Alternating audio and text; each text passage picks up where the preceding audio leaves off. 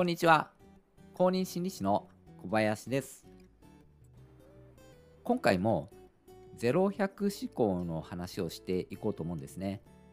0か100かの思考ですね。えー、まあ別の言い方として前か無か思考、オール・オア・ナッシングとも言いますけれども、最近の放送でも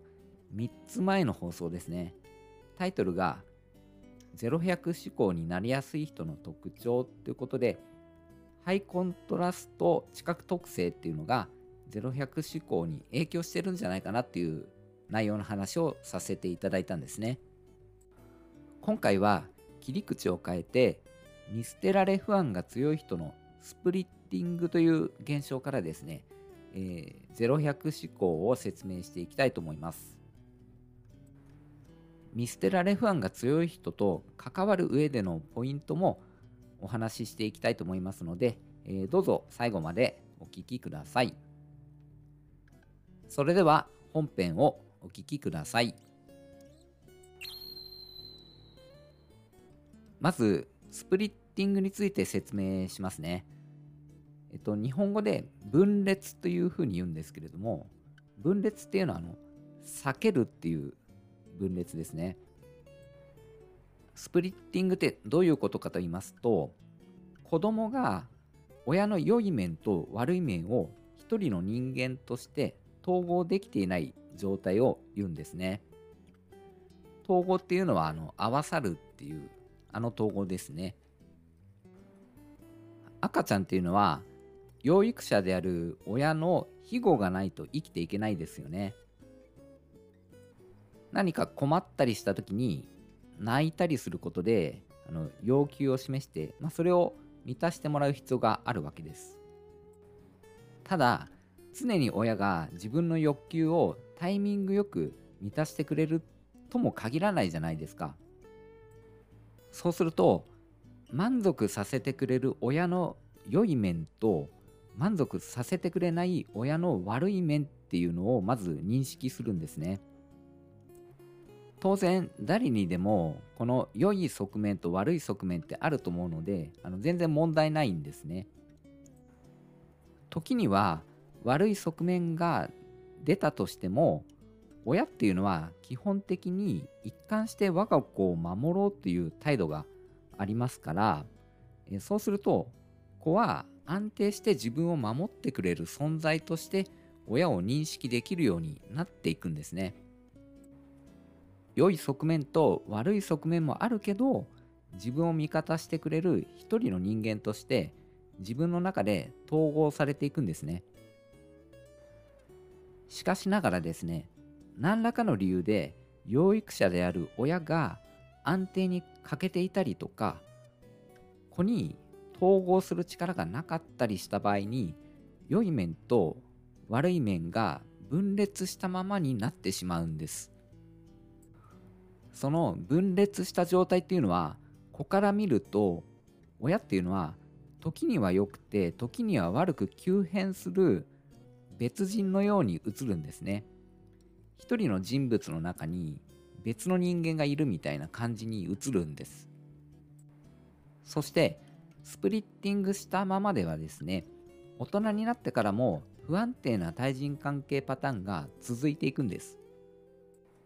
一人の人間を善か悪かっていう二極化して見てしまうんですね。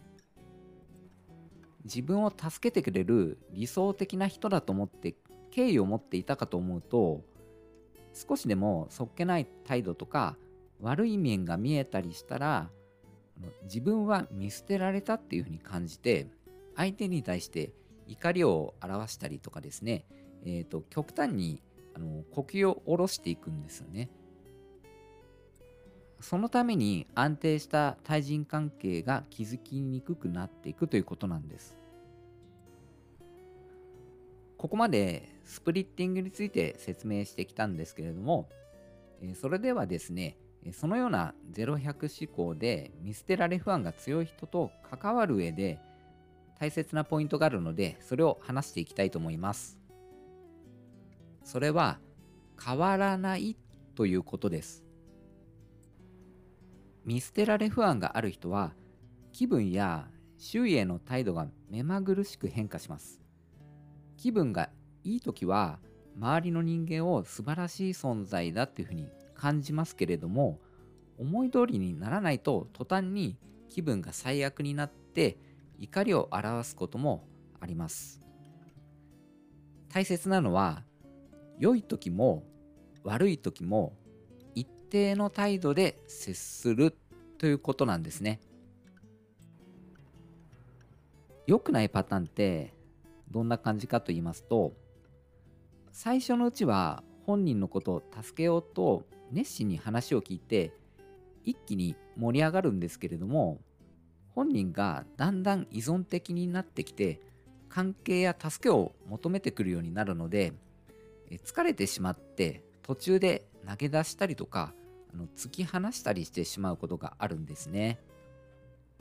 そうすると本人からすると善から悪の人間として移って、えー、まあ激しく攻撃したりとか怒りを表したり、えー、あるいはこう見捨てられ感で自分を責めるような、まあ、行動に出ることもあるわけなんですね。一番傷つくのはやっぱり本人で結局人っていうのは最後には自分を見捨てるんだなっていう人間観を持ってしまう可能性があるんです。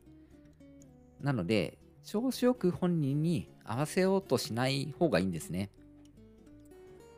長く変わらない気持ちで接し続ける人がいたということを身をもって体験すること、まあ、それが何よりも支えになるんですね。細く長く一貫した態度でつながり続けることが大切になるんです。はい、今回はスプリッティングという心理現象が対人関係における0100思考を生みやすいということ。そして変わらない一貫した態度で細く長く関わることが支えになるっていう話をさせていただきました。今回の放送はいかがだったでしょうか、えー、放送に関するご感想やご質問がありましたら、えー、またはあの関係ないことでも結構ですのでコメントをいただけますと大変嬉しいですこのチャンネルでは心理学や僕の臨床経験から得たことを日常生活で役立つようにお届けしています。公認心理師の小林でした。最後までお聴きくださり、本当にありがとうございました。